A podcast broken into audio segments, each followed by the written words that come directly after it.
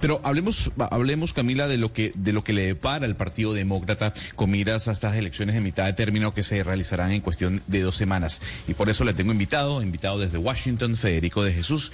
Él fue portavoz hispano para el expresidente Barack Obama y también para la presidenta de la Cámara de Representantes, Nancy Pelosi, y además es analista político. Don Federico, gracias por acompañarnos en Blue Radio esta hora. Gracias por tenerme con ustedes, un placer. Don Federico, ¿usted ve una derrota catastrófica para el Partido Demócrata en estas elecciones de mitad de término como algunas encuestas lo plantean? Pues muy respetuosamente no puedo estar en más desacuerdo con el preámbulo suyo. De hecho, las encuestas demuestran que la Cámara está eh, por escasos márgenes en algunas encuestas eh, ganadas por los republicanos, en otras por demócratas, pero es el Senado donde probablemente los demócratas tienen mayores oportunidades en estados como Pensilvania, que están arriba, en estados como Arizona, Georgia eh, y en otros eh, estados competitivos. La realidad es que lo que hizo el presidente eh, tratando de, entrar más petróleo al mercado responde más al recorte de OPEP, de Arabia Saudita principalmente, en el recorte de la producción de ese cartel del petróleo, más que las elecciones. Claro que coincide con tres semanas antes de las elecciones congresionales de medio término, pero la realidad es que estamos en un mercado mundial afectado por la guerra en Ucrania y el hecho de que los países árabes principalmente y otros hayan decidido recortar la producción tiene un impacto inmediato y por lo tanto el presidente tenía que responder también de inmediato, ya que no pudo convencer a sus pares eh, de la OPEP a que aumentaran la producción, que era lo que Estados Unidos estaba pidiendo. Claro, pero uno empieza a pensar y explíquenos eh, usted, señor Cubi, eh, eh, ah, por habernos atendido, señor de Jesús, perdóneme, explíquenos si las decisiones, faltando tres semanas para las elecciones de mitad de término, pues que toma el presidente, no se miran también con esa óptica, con la óptica de que necesita el presidente Joe Biden tener éxito en estas elecciones que se vienen, que se vienen en tres semanas. Obviamente uno no puede ser inocente y toda decisión que toma todo presidente, especialmente uno que tiene unas elecciones enfrente, tiene que tomarse desde el punto de vista eh, partidista, pero de nuevo la, la, la realidad es que esto no se tomó en un vacío. Sabemos que los países de, del mundo árabe recortaron la producción del petróleo y ha habido un aumento. Se había estabilizado ya el mercado y obviamente Estados Unidos ya había anticipado que iban a tomar medidas para corregir esto y sí, lo está haciendo dos semanas antes de las elecciones, pero nunca es un mal tiempo para ayudar al estadounidense con su bolsillo y, no afectar al mercado internacional a la misma vez. Señor de Jesús, recordará usted que hace unas semanas eh, la exsecretaria de prensa, encargada de prensa de la Casa Blanca, Jem Psaki, eh, pues sorprendió a la gente contando, opinando que si las elecciones giraban alrededor de la figura de Joe Biden, pues eh, eso significaría una ventaja o una victoria para los republicanos. ¿Usted estaría de acuerdo con esa afirmación, con ese análisis de la exsecretaria de prensa de la Casa Blanca? No necesariamente, mi querida amiga Jen tiene un punto excelente que siempre, normalmente en un año normal eleccionario es el caso. Lo que sucede son dos cosas. Uno, que los números de aprobación del presidente han ido aumentando. Creo que la última que vi fue que su nivel de aprobación subió al 48%. Sabemos que hasta escasamente hace dos meses estaba en 39 y que eso ha mejorado. Todavía el presidente tiene un nivel de 52 de desaprobación, así que esos son los datos. Eh, la realidad es que estas elecciones se van a determinar por dos cosas. ¿Quién sale a votar? Si fuera un año normal de participación electoral, los republicanos tienen una ventaja. Lo que sucede es que por asuntos no normales, como la revocación del derecho de la mujer a escoger sobre su cuerpo, la violencia armada en Estados Unidos y otra serie de factores, pues han aumentado el entusiasmo en la base demócrata por la inflación y otros temas, pues ahora la balanza se ha vuelto a, inclinar un poco hacia los republicanos, pero recordemos de nuevo que hace un año se estaba hablando de una ola, eh, de una victoria republicana que iba eh, a, arrasar en, ambas cámaras. Y ahora se ve un panorama mixto y yo creo que de nuevo, ¿quién va a salir a votar y en qué cantidades? Que similar a los números del 2018, pues sería un buen día para los demócratas. Si son números normales, de participación, digamos, entre 25, 30 y 35%, eso va a ayudar a los republicanos. Yo creo que ya no se va a convencer a más nadie que vote de una manera u otra, sino de cuánto entusiasmo tiene la base de cada partido. Señor Jesús, eh, eh, concentrémonos un poco en ese punto que usted acaba de tocar y es el papel que tendrían las mujeres en estas elecciones y sobre todo mujeres republicanas que pudieran reconsiderar su voto dado la reversa de Robbie Wade.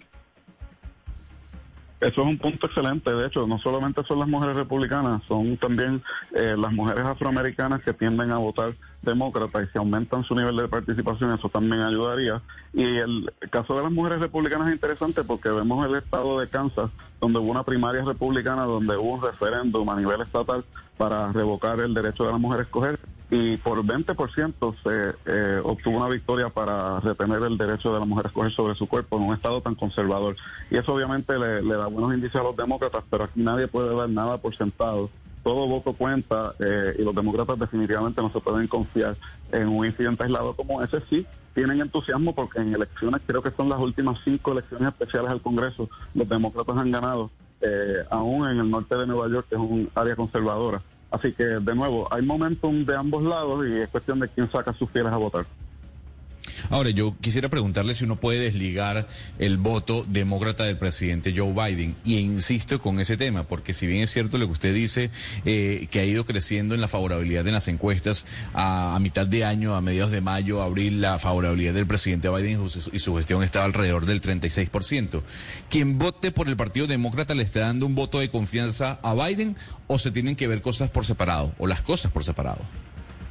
Bueno, de nuevo, nada pasa en un vacío ni, ni es por separado. Eh, los niveles de aprobación del presidente Biden han aumentado a la vez que el expresidente Trump ha regresado a la palestra pública de, de maneras no muy halagadoras con sus complicaciones legales.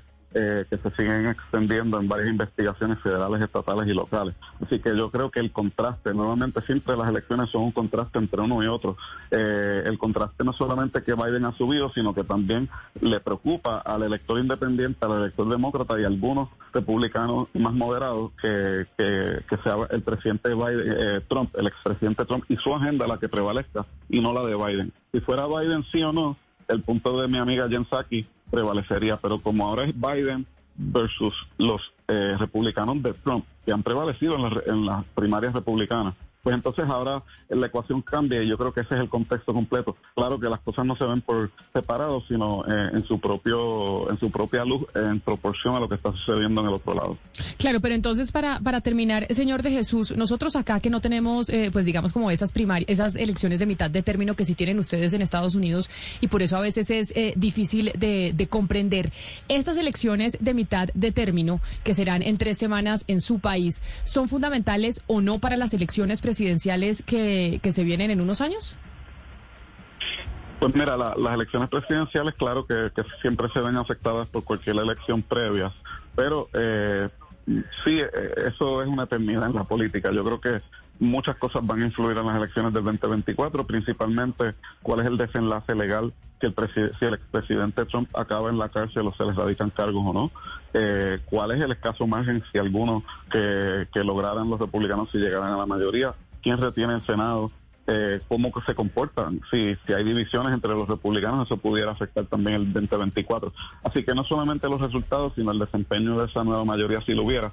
Pero nuevamente las elecciones y las encuestas ahora apuntan a que por el nivel de participación y, las elecciones que están en contienda en el Senado, las cosas se ven bien para los demócratas. Y es en la Cámara donde hay una disputa bien cercana, donde pudiera haber una mayoría de cualquier partido de escasamente tres o cuatro escaños, eh, lo cual le complicaría a la mayoría cualquiera de, los dos demócratas republicanos que, que las retuvieran.